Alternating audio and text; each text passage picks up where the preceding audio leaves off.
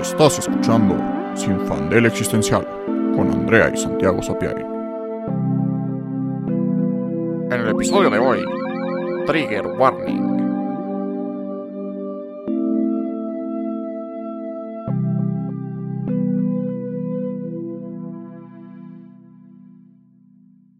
Hola, yo soy Andrea. Y yo soy Santiago. Y en el episodio de hoy tenemos a una invitada muy especial, autoproclamada fan número uno de Sin Fandel Existencial, amante de los chilaquiles y al borde de un ataque de ansiedad, Natalia Gallardo, mi novia. Bienvenida otra vez, Nat. Muchas gracias. Este, sí.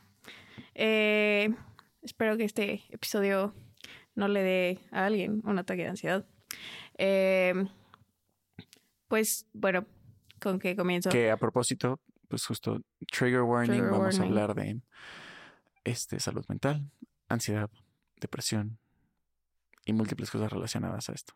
Traumas Traumas. generacionales. Pero bueno, este. Pues para empezar, supongo que como introducción, yo toda la vida he sido muy nerviosa y, valga, ansiosa. Este, tenía muchos tics y era la típica niña que se mordía las uñas y que estaba todo el tiempo como en su esquinita, just like, muy creepy. Eh, pero no fue hasta que entré a segundo de prepa y que por alguna razón decidí que iba a estudiar medicina, que me empezó a dar muy denso, como bajones y de pues, episodios depresivos y de repente ansiedad y entonces cuando mezclas los dos, la neta, no es la mejor combinación. Y ahí empecé, o sea, todo se, se fue de bajada desde ese momento, hasta que en la pandemia me empezó a dar vértigo diario y, o sea, me paraba y ya estaba mareada y me la vivía así todo el día y dije como de, no, esto no es normal. Porque además pensaba que había sido porque a mí me dan pánico los temblores y acaba de haber un temblor como una semana antes y luego sí me quedo medio en shock y siento que me sigo mareando el resto del día, pero dije, no, ya una semana y cacho ya es demasiado como para seguir mareada constantemente. Y entonces le dije a mi mamá y me mandaron con un psiquiatra y fue como de, te voy a dar pastillas. Pero para esto tengo otros temas de salud en los que ya tomaba muchas pastillas. Entonces yo decía como de, no, no quiero tomar más medicamentos. Este, porfa, hay que buscar con otra persona que no me quiera medicar y que no me quiera sacar varo solo porque me está este, prescribiendo estos medicamentos. Y ya y encontré una terapeuta que poquito a poquito, con, eh, agarrando confianza, me, me ayudó muchísimo este, con las técnicas y con el simple hecho de saber que alguien me está escuchando y de que saber como de, no estás loca. Este, pues ya me empezó como a bajar los episodios de, bueno, más bien los ataques de ansiedad que me daban, la hiperventilación, la taquicardia. Sí, sí es algo, o sea, hago muchas bromas y me estoy riendo ahorita, pero sí es algo denso. Eh, y, y pues sí, siempre he tenido ese problema, cada vez mejora, pero creo que es algo que está muy presente también en mi círculo social. Me llevo con mucha gente ansiosa, que la ansiedad se refleja diferente en cada persona. Hay gente que no le dan los ataques igual que a otras. Hay gente que ni siquiera les da ataques, pero que de todas formas tienen ansiedad. Pero sí es algo que siempre ha estado muy alrededor de mí, más a nivel de amigos que familiar. Yo la verdad no concibo que haya gente que no tenga ansiedad. O sea, genuinamente me sí saca hay. de onda. O sea, en una clase de reflexión estábamos platicando de... Nuestro profesor eh, es psicólogo y estábamos platicando de qué es la ansiedad, ¿no? O sea, la definición en sí, que es como... que, que es necesaria a veces, porque pues el ser humano como animal tiene que estar alerta de repente. Y, y que qué nos causaba ansiedad. Y yo de puta, que no. Vivir, o sea, Sí, ya, existir. Me despierto y es como otra vez. Pero, pero no, y con los White Chickens y Vero Kids estaba platicando y me decía como de, pues es que no sé, o sea, me dan pavor las, las eh, inyecciones. Y, como, ¿y ya? ¿Tienes algo más que decir? Pero sí, al parecer hay gente que no sabe qué es la ansiedad. Yo de verdad me sorprende porque, o sea, yo toda la vida pensé que era como, ah, bueno, así se siente estar vivo, ¿no? O sea, como que para mí no era un tema como de, este, mm, no sé, o sea, como que nunca lo, nunca lo pensé como algo que fuera poco común. O sea, nunca pensé como, ay, me está pasando algo extraño y, y esto como que tengo que verlo con un doctor, sino que toda la vida pensé que la ansiedad era parte de existir. Siento que también porque estoy bastante segura que toda nuestra familia tiene ansiedad. Si alguien de nuestra familia no tiene ansiedad, me sorprendería muchísimo, pero siento que todos tienen ansiedad en diferentes niveles. Entonces, como que yo veía como mis papás vivían su vida y lo que sentían y cómo se movían y cómo todo. Y era como, ah, claro, esto es como el estándar de vivir. Y nunca pensé que fuera algo que pudieras como vivir sin ansiedad.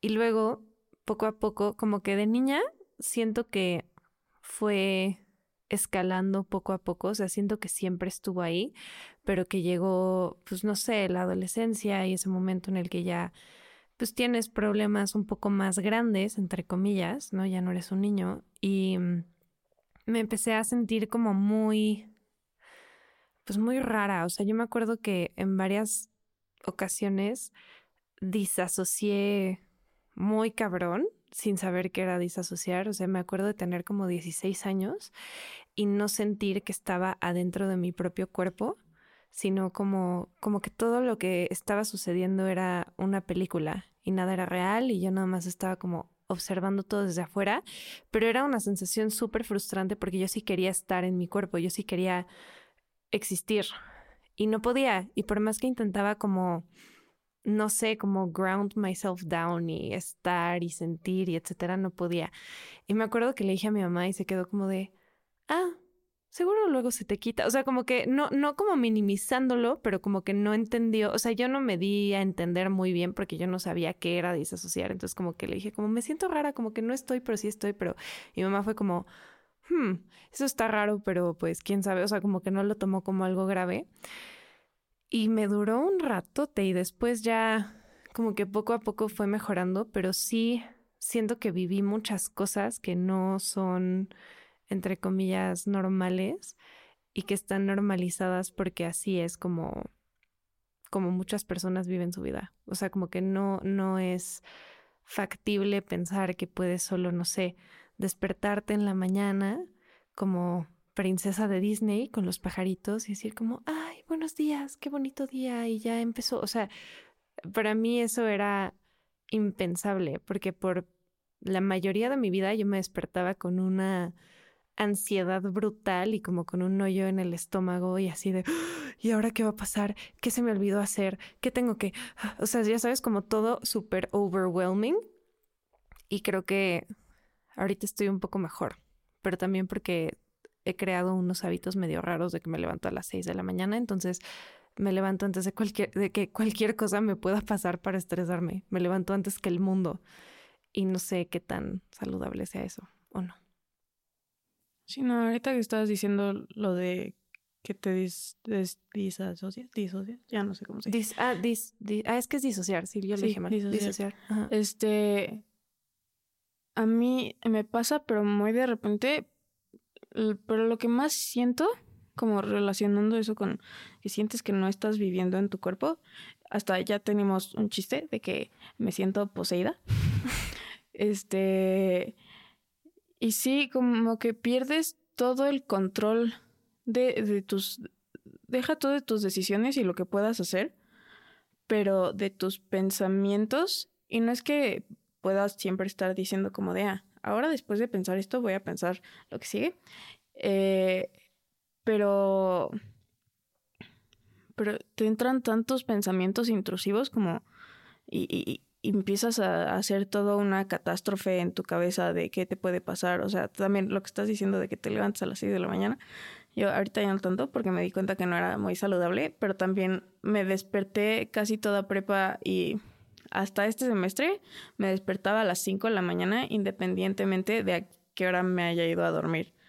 Para tener ese tiempo en el que sentía esta tranquilidad de como nada está pasando, nadie está despierto.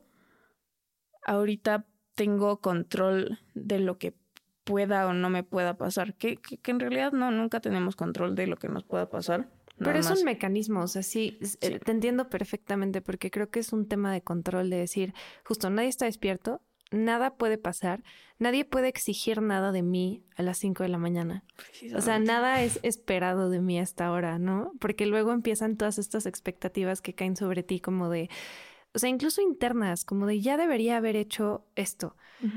¿Cómo son las 8 y no he hecho ejercicio? ¿Cómo son las 9 y no he desayunado? ¿Cómo son? O sea, como que se empieza a hacer una bola de nieve de expectativas que tienes sobre ti misma y está muy denso que no sé, que ese sea como el coping mechanism, como despiértate antes de que alguien pueda esperar algo de ti. Sí. Justifica que no estás haciendo nada porque a las 5 de la mañana pues nadie está haciendo nada, todos están dormidos. Y creo que también es un rollo de hipervigilancia como de tu propio ser, o sea, yo creo que en gran parte soy así porque no me gusta sentirme floja y no me gusta sentirme no productiva. Y es una estupidez absoluta, pero es algo con lo que he crecido y con lo que toda mi vida como que es como si no estás siendo productiva, si no estás haciendo algo como de valor, entonces no vales, o sea, no eres útil o no sé, muchas, eh, ahorita un poco relacionándolo con el episodio pasado que vino mi hermano Juan Pablo, este, este tema de, de la autoimagen y en cuanto al peso, yo toda, la, toda mi niñez fui una, fui una niña, no diría gordita porque no era gordita, o sea, ahorita que veo las fotos es como, what the fuck, bro, pero era, pues mido unos 70 y mido unos 70 desde que tengo 11 años. Entonces, obviamente siempre fui más grande que las otras niñas. Y me acuerdo, hay este, pues, estereotipo que también me remite mucho a nuestro episodio de la gordofobia con Regina, este, de que la gente que es gorda o que no es delgada, porque ni siquiera que es gorda, la gente que no es delgada es floja. Y ese estereotipo me ha perseguido toda mi vida, aunque no, una no es real y dos, creo que ni siquiera jamás llegué como a experimentar la violencia que vive una persona gorda. O sea, tampoco me quiero apropiar de eso, pero sí como que en mi familia y en este y en la escuela yo era la, la niña gorda. Entonces, siento que mi mecanismo de defensa fue decir como, no, pero no soy, no soy floja, ¿no? No soy esas cosas que, que dicen y piensan de mí. Yo, yo soy productiva, yo sí hago ejercicio, yo sí hago esto, yo sí, ¿sabes? O sea, como escapando de eso. Y me di cuenta hace muy poco de eso. Y ahora trato como de quitarlo, como de, no, Andrea, te puedes tirar en la cama a comer papas, a la chingada, o sea, no tienes por qué estar todo el tiempo como cuidando que tu imagen sea como, no, soy productiva, estoy haciendo lo que tengo que hacer, estoy, no, pero ha sido muy difícil. Creo que está interesante ahorita escuchándolas hablar y que tienen como temas similares. Traumas este, compartidos. Traumas compartidos. eh, pensar el tema de la normalidad y lo que decías hace rato de la familia, ¿no? Y que, que crees que nadie en la familia, más bien que todos en la familia tienen ansiedad de algún, de algún, de alguna forma. Este. Qué bueno, ¿crees que alguien, crees que alguien, no? Yo creo. No sé. Hijo, es que está difícil. No sé, no, no estoy seguro y justo no, no lo quiero responder, pero sí siento que pues claro, o sea que sí hay como cierto patrón bien denso y que como crecimos en esta familia, bueno, en nuestras respectivas, pero bueno, como crecimos en esa familia, cada quien creció en su familia o en donde sea que creció, aprendes cierto, cierta normalidad, ¿no? O sea, yo también pensaba que pensar ciertas cosas era normal y tú que levantarte con un sentimiento catastrófico era normal. Y como que empiezas a pensar que tu forma de pensar es lo normal y piensas como, como, ah, sí, claro, esto solo es como es. Y pienso que este, hace no sé cuánto tiempo salió, pero cuando salió The Mitchells vs. The Machines, la recomiendo mucho en Netflix, animación, genial, pero bueno, este, en TikTok la comunidad autista empezó a decir como no manches, es que toda la familia es autista, de que es, es Sí, evidente, es evidente. 100%. Y, y nunca se dice en la película, no sé si los escritores lo hicieron así o si nada más se lo sacaron de la manga, pero le estaban diciendo como es que claro, está súper cañón como pues la protagonista este, es así y el papá y no sé qué y todos tienen su special interest y, y un chorro de patrones y que pues justo la película no se manejó así, no sé si los escritores lo manejaron así, pero al final pues en esa familia no, ahora sí que ninguno destacaba como, como, como, ah, igual y tiene algo porque todos eran igual. y siendo que igual cada quien en su familia como que, pues, el chiste de los traumas heredados al final sí, o sea, sí se heredan los traumas y se heredan ciertos patrones de pensamiento, salud mental, coping mechanisms que asumes como normal y que luego cuando escuchas otra experiencia dices como, "Mm, a mí no me pasa esto, o dices, ah, a mí sí me pasa esto, pero ¿cómo que eso no es normal? ¿No? Que, que también siento que es un lado positivo, que también está solo negativo, pero un lado positivo de todo este trend de, de salud mental en TikTok, como de ciertos patrones que dices como, ah, ok, o sea, o sea, sí, para mí ha sido interesante detectar como cosas que yo pensaba que eran normales, igual y no lo son tanto. Y no como para autodiagnosticarme nada, pero para decir, "Mm, qué, qué curioso, ¿no? Y como pensar sobre cómo pienso de una forma diferente. Y mm, sí, no sé. Ponte, en mi experiencia yo no me levanto con un sentimiento catastrófico y no me levanto a las 5 de la mañana como sintiendo así. No sé si me relaciono tanto con tener ansiedad. Ahorita me dirás, Natalia, si sí o no. Este, mm, yo me relaciono más con la depresión. Ponte a mí lo que pasa, lo que me pasa es que no, no siento. O sea, la verdad, no siento, siento muy pocas cosas. O sea, si pasa algo terrible, entiendo que es terrible, Ujú. pero siento muy poquito como al respecto. Ponte hoy recibimos una excelente noticia y entiendo que fue una buena noticia, ¿no? En mi mente es como, claro, esto es fantástico, pero no, mi, corazón no latió este, ni un tempo más rápido que antes de la noticia. O sea, fue como de, ajá, sure, emocionalmente al menos. Y ponte, cada que escucho a alguien como, ay, no, este, me desperté como, como más cansado que otro día o como con energía, yo siempre me despierto sin energía. O sea, yo no concibo como lo que sería despertarme con energía para empezar el día. O sea, de verdad, nunca, desde hace mucho tiempo, me despierto con un sentimiento como de, wow, sí, el día de hoy. Aunque vaya a ser un día increíble, con el que van a pasar muchas cosas. Y no es que me cueste trabajo salir de la cama, pero no tengo energía, ni, ni energía en el sentido como de, no sé cómo decirlo, como, como... mm, Iba a decir algo muy denso, pero ganas de vivir. Sí, o, o sea, no, o es que no, no, no, o sea, no ganas de, de mm, hacer cosas. Impulso, o sea, no tengo como Ujú. impulso como de, ah, sí, sí, sí, sí, voy a hacer esto y como que a las cuatro ya me canse y diga como, uy, no, ahora sí ya no puedo. Desde las ocho de la mañana que me despierto, haya dormido lo que haya dormido, es como de, ok, aquí vamos de nuevo y todo lo hago porque lo hago y, y me gusta hacerlo y, y está bien, pero no siento como que nada me impulse, no sé.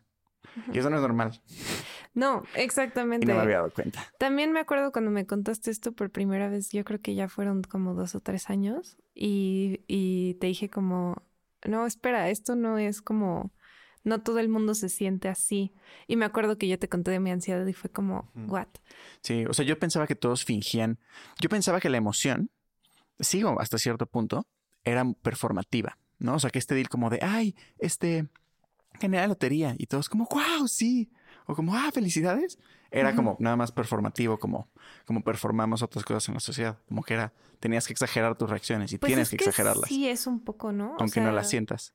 Pues no lo sé, ahorita o sea, ahorita de lo que estábamos hablando inicialmente, antes de empezar a, a grabar, que tú no controlas mucho tus gestos, No, es- una reacción, pues, a cierto nivel emotiva.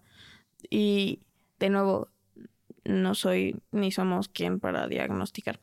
Pero, pues eso también es, o sea, lo que estás diciendo es síntomas de ansiedad, pero no, o sea, como dije al principio, no en todo el mundo se refleja de la misma forma.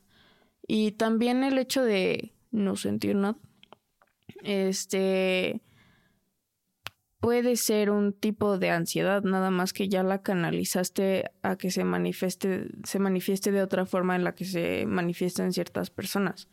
O sea, también puede ser otros rollos. Chance tienes cosas que, que, no tienen nada que ver con salud mental y que son más con salud física y que te está diciendo tu cuerpo como de, hey, chance de que te despiertes cansado todos los días no es normal. Pero igual que no es normal que todos los días te despiertes como con hiper alerta, o sea, porque yo así me despierto. Yo ya lo manejé bastante, o sea, desde lo del retiro, sí, honestamente, me acuerdo que platiqué con un amigo que ya se había ido y me dijo como no, o sea, sí, o sea, como que la ansiedad y eso sí te va a regresar.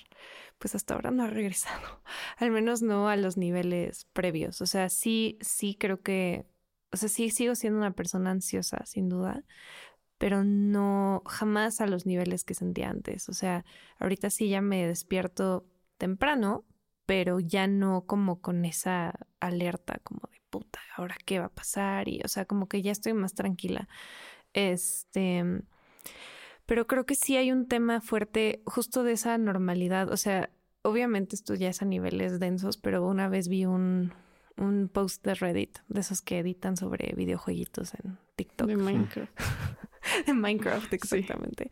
Este, que decía como, ¿qué cosa este, que hacías de niño descubriste que no era normal?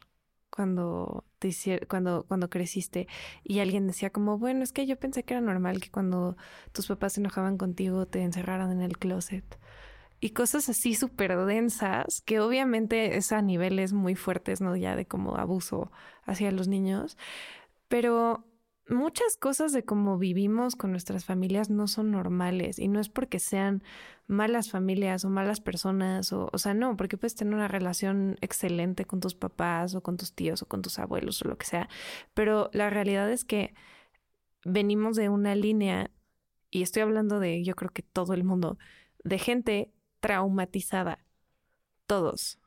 y, y gente que ha sido, o sea, que ha ido como acarreando traumas por generaciones y generaciones y generaciones sin entender de dónde viene nada, sin poder trabajar nada, solo como acarreando lo mismo. Y creo que la razón por la que se ha hecho tan como presente en TikTok y en otras plataformas la salud mental es porque somos una generación que ya estamos conscientes de que tenemos pedos. O sea, antes la gente siempre ha tenido pedos, pero antes solo vivías con esos pedos hasta que esos pedos te mataban. Y ahora nosotros estamos como en un punto que es como, hey, tal vez no quiero vivir con una puta ansiedad espantosa toda mi vida. Y tal vez quiero despertarme sintiéndome mejor. Y tal vez no quiero pensar que tengo que ser productiva 24/7 y dejar que eso me consuma. No creo que nuestros papás sean muy diferentes, nada más que antes no había como las herramientas y la apertura y era como, ah, pues sí, esto es normal, ¿no? Esto es lo que es. Y nunca ha sido normal. Sí, no, y también como lo que estás diciendo que todo es un rollo generacional.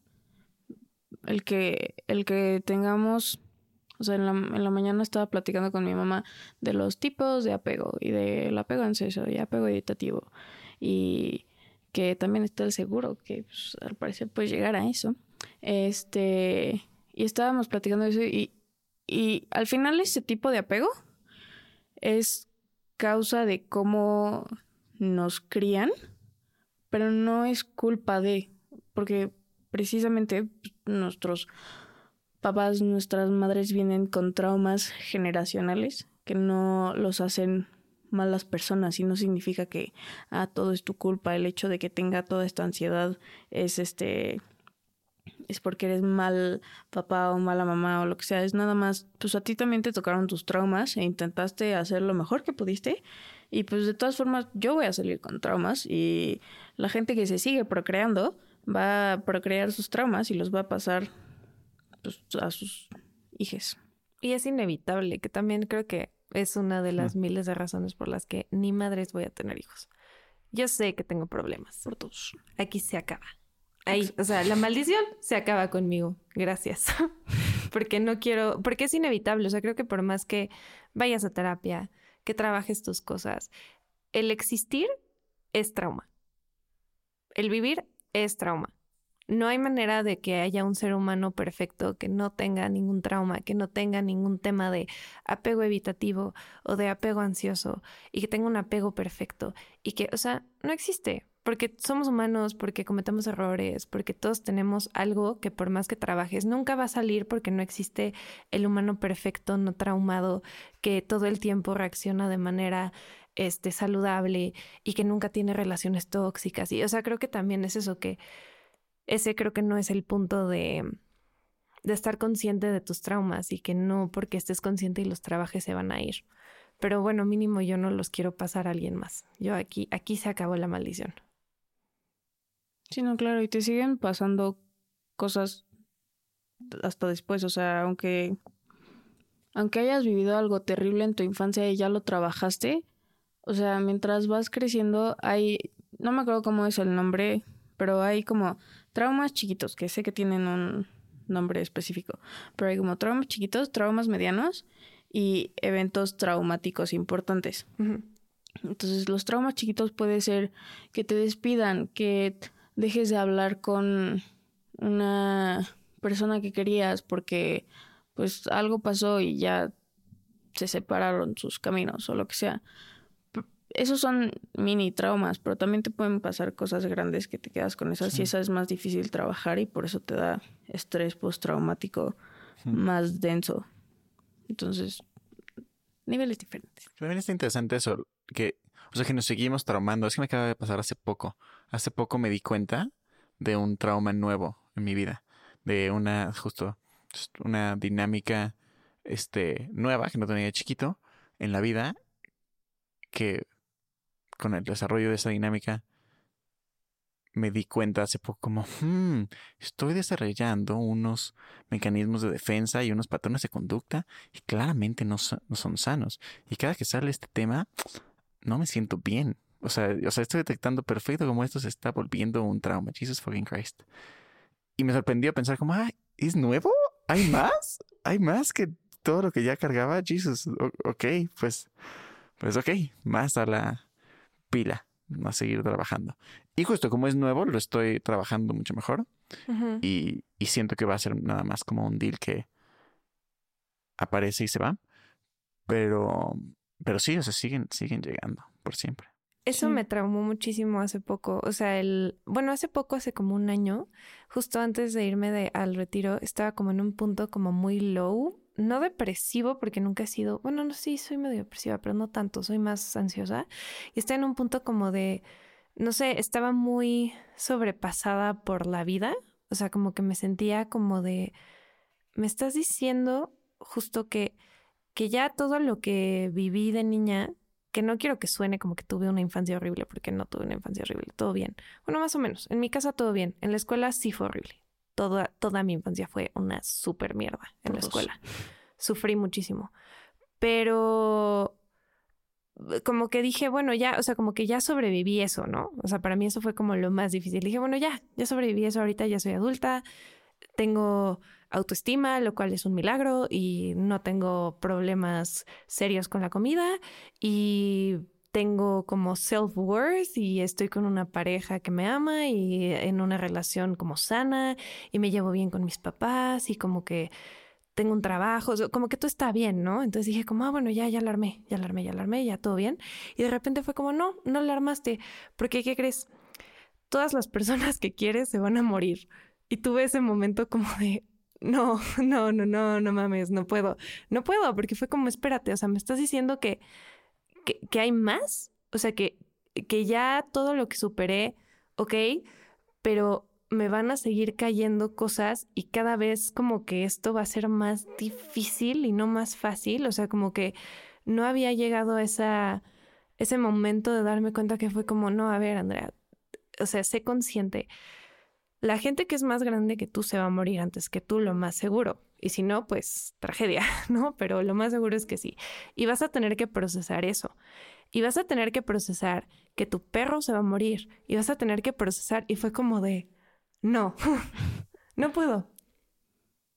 No, igual, en, o sea, hablando un poco de los apegos y así, por mi people pleasing personalidad, también tiendo a ser como ansiosa en mis relaciones en general, o sea, amistosas con mi familia, este, pareja, este, etc, etc. Y también, y también eso mismo, o sea, cuando ya tengo un poco más tratado como de, ok, no, no te odian, o sea, están en tu vida por algo, todo cool. Me voy a esas catástrofes porque mi, mi cabeza es como de, ok, pues todo está bien, entonces vamos a hacer que esté mal ahora. Y es como de, o no, acaban de salir, ¿qué tal si se meten a un accidente de coche y algo pasa así terrible? O qué tal si se enferman o lo que sea. Y entonces mi cabeza empieza como a hacer catástrofes y, y no, bueno, no, si hay, si hay como evitarlas, vayan a terapia. Este, y justo los, los terapeutas te dan técnicas y así. Y sí ayudan mucho, o sea, hasta lo de respirar, también a veces me pasa que no sé respirar, entonces tengo que hacer como en cuatro inhalar, luego lo sostienes, luego lo sueltas en cuatro y te quedas sin respirar otros cuatro segundos. Eso ayuda mucho justo para los pensamientos intrusivos, pero es horrible y siento que te consume como cuando ya están bien las cosas, si no trabajas en tu cabeza con lo que estás pensando, este, y tienes esta ansiedad así como muy tensa, te va a intentar meter más temas que ni siquiera existen. Sí, y, que son cosas irreales, o sea, como que también estoy consciente de que no, o sea, no es algo que esté pensando constantemente, ¿no? Tampoco me despierto así como, puta, todo el mundo se va a morir, o sea, no, ese no es mi, mi tema, pero sí me llegó en ese momento todo al mismo tiempo y fue como, fuck, ¿cómo? ¿Sabes qué fue lo más denso? Que no fue, ¿cómo voy a sobrevivir esto? Fue, ¿quiero sobrevivir esto? O sea, porque nunca he tenido ninguna duda de mi capacidad de sobrevivir literalmente cualquier cosa. Jamás he dudado de mí. O sea, sé que en este punto estoy hecha de piedra y sé que puedo aguantar lo que sea. Y mi duda no fue si puedo, mi duda fue si quiero. Eso fue lo más denso, porque no, o sea, de poder, sí puedo. Me puedes aventar en medio de un país que no conozco, en un idioma que no conozco, con nadie, y la voy a armar. No tengo ninguna duda, pero esa nunca ha sido mi pregunta, sino es si vale la pena. Y no sé, o sea, también es eso que hice esa reflexión como de no entiendo cómo los la gente más grande que yo se sostiene. O sea, no sé cómo, no sé cómo han sobrevivido tantas cosas, no tengo idea. Porque es como, güey, tengo 27 y siento que ya me han pasado demasiadas cosas. Entonces no sé. Yo tengo 21 y no, o sea, lo mismo que estabas diciendo, como no tuve una infancia terrible, o sea, igual mis papás son dos personas eh, muy chidas, son papás muy buenos que me quieren mucho en mi familia, siempre me he sentido querida Igual en la escuela son más mis traumas. Y no por minimizar los míos ni los de nadie, pero cada quien pasa por las experiencias traumáticas diferentes que le tocan. O sea, como lo que estaba diciendo, hay diferentes niveles. Pero, pero sí, igual. Y no en un plan de víctima, también es como de, tengo 21 y ya tengo todo esto en la cabeza. Es como de, ¿qué sigue después? Sí, como que quieres pensar como que it gets better y siento que sí, o sea, sí definitivamente sí, sí no es que todo sea horrible y que uh, entre más crezcas más cosas malas te van a pasar. O sea, sí, sin duda, más cosas malas te van a pasar, pero también más cosas buenas, ¿no? Y también más experiencias y más cambios de perspectiva, supongo, pero pero sí como que me quedé pensando eso, que fue como fuck, o sea, ya como que ya pasó todo esto nunca piensas que en el futuro vienen más catástrofes, no piensas como, ay, van a pasar cosas padres y voy a hacer esto y voy a ir a tal. Y de repente llegó como todo eso intrusivamente, como de, pero acuérdate que también implica todo esto. Y sí, no sé cómo le hacen. O sea, sí, también eso que como tampoco tuve una infancia terrible y me llevo excelente con mis papás y fueron, y son grandes papás. Digo, no, ¿cómo le hace la gente que sí genuinamente tuvo una infancia de la súper chingada? O sea, que de verdad sí los trataron horrible, que de verdad sí, o sea, como que no, no puedo entender cómo, pues sí, cómo se sostienen, cómo están bien, cómo pueden ser funcionales, que también eso es muy interesante, cómo todo este rollo de la familia, de que cada familia tiene su normalidad y tiene como sus patrones y todo, ¿cómo hay unas más funcionales que otras? O que a lo mejor se esconden mejor ante la sociedad que otras, porque por ejemplo, nuestra familia, que es, o sea, no quiero que suene feo, porque la verdad es que es una, es una familia muy padre, es una familia que todos, todos nos llevamos excelente todos son excelentes personas, o sea, no, pero pues tenemos nuestros traumas igual que todos, ¿no? Y el nuestro creo que es justo la ansiedad, el perfeccionismo y un poco de body shaming denso, pero pues nada que una familia mexicana promedio no, esté experimentando, ¿no? Es, es, es normal, es lo que es. Y ante la sociedad somos bastante perfectos. Sí. O sea, creo que también eso, que todo este trauma a mí me hizo ser la la niña perfecta y la como, o sea, acabo de irme a Cuernavaca con unas amigas del trabajo y tuvimos como un heart to heart en la fogata que fue como vamos a decirnos cosas bonitas y no sé qué. Y lo que más me dijeron es como, es que si alguien sabe lo que quiere y alguien tiene su vida en orden es Andrea. Y yo, I have news for you. De que, ¿cómo les explico? Pero es que siento que todo ese, todo ese pues esa dinámica, ese trauma, etcétera, a veces te hace ser extremadamente funcional en la sociedad y entonces la gente piensa que tienes como todo figured out y que todo va a estar bien contigo y que tienes todo perfecto y es como, ajá, pero ¿a qué costo? Sí, sí, sí, sí, por dentro te estás desmoronando, que también es el gran problema de el capitalismo. Pero sí, oh o sea que la verdad es que el capitalismo es muy compatible con muchos desórdenes, coping mechanisms y problemas de salud mental si lo trabajas de forma funcional, ¿no? O sea, claro, si tienes justo el, el ¿cómo se llama? Golden Child Syndrome. Perfecto, ya lo armaste. Uh. Ansiedad, fantástico. Nada se te va a escapar del trabajo. Este... Que por eso soy tan buena en mi chamba, porque tengo ansiedad. Exacto pedos de autoestima, puff, vas a ser el mejor consumidor del mercado.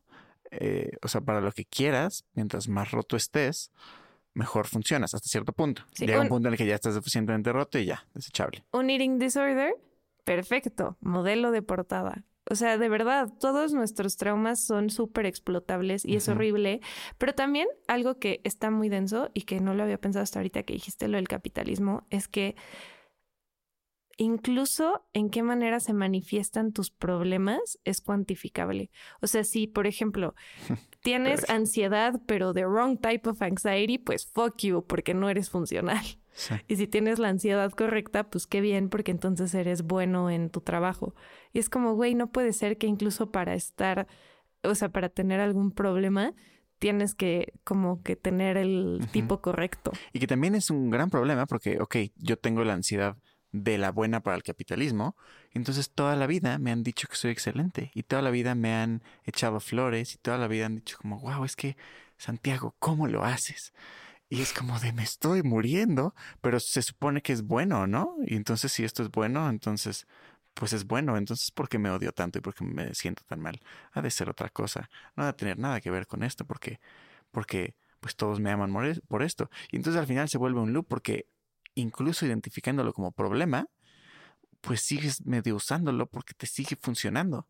Claro, ser un people pleaser, por ejemplo, es como de, de super jode la vida, pero todo el mundo te ama y todo el mundo, pero entonces usas eso como un crutch para toda tu estima porque buscas la validación de los demás en vez de tu propia validación y en el momento en el que pones un límite y alguien, alguien no le parece te vas a sentir fatal y etcétera, así con un montón de cosas que es como, o sea, sí llega un punto, ahorita ya me siento mucho más como sólida en, bueno, siempre he tenido una idea muy clara de quién soy, pero sí llegó un punto en el que me quedé pensando como, güey, ¿qué tanto de, de lo que yo soy? es un fucking mental illness. O sea, ¿qué tanto de lo que yo soy en realidad son síntomas de cosas que ni siquiera sé que tengo y qué tanto es realmente mi personalidad, ¿no? O qué tanto es algo que yo decidí ser y qué tanto es nada más condicionamiento de mi familia y la escuela y la sociedad y etcétera. Como que esa idea de identidad se desmorona cuando sí la ves como bajo una lupa. Sí, no, o sea, no, no sé a, la fecha no tengo la respuesta. O sea, creo que ya lo tengo un poco más claro y sí tengo claro que hay cosas que a lo mejor surgieron de traumas, pero que pues ya medio las integré y ni modo. Pero, no sé, es difícil. O sea, creo que hay mucha más gente con ansiedad de lo que sabemos y de lo que incluso ellos mismos saben, porque vivimos en un mundo en el que vivir ya es problemático. O sea, vivir en esta sociedad causa ansiedad. Y no, no creo que sea una sociedad muy como. Sí, claro, tienes que tener un privilegio brutal como para que no te haya causado ansiedad algo. Que Vivir. justo el chiste de los White Chickens y Kids. O sea, también no, no, es sorpresa que fueron los White Chickens y Kids los que no saben qué es ansiedad y que pues las agujas, porque han tenido una serie de factores que pues hace que sean menos, sean menos propensos a la ansiedad. Sí, y no por generalizar a los white chickens. Sí, no, y no por generalizar, porque justo menos propensos y... Nada más fue ese grupo en específico que sí fue como... Porque también técnicamente somos white chickens. Exacto. Sí, sí, no, exacto, los claro. Sí, sí, sí, no, y justo y, hay white chickens y estoy seguro que las Kardashian tienen unos pedos severos de, de, de múltiples cosas, ¿no? Entonces, claro, o sea, obviamente no es decir, los white chickens no tienen problemas, pero es un factor y, o sea, más bien para ejemplificar como, como claro, o sea, es el mundo que causa ansiedad. Pues la ansiedad es un círculo vicioso si no lo trabajan. Y como retomando un poco ahorita la idea de, de que no todos los white chickens, no los men, todas esas mamadas, es justo, es un tema muy particular y muy sensible para muchas personas. Entonces, nada más como final trigger warning, pero no realmente porque ya fue el trigger warning, nada más como para decir que todas las experiencias son válidas y la ansiedad es algo que pues, te consume y, y si no vas a terapia, pues ya valiste madres.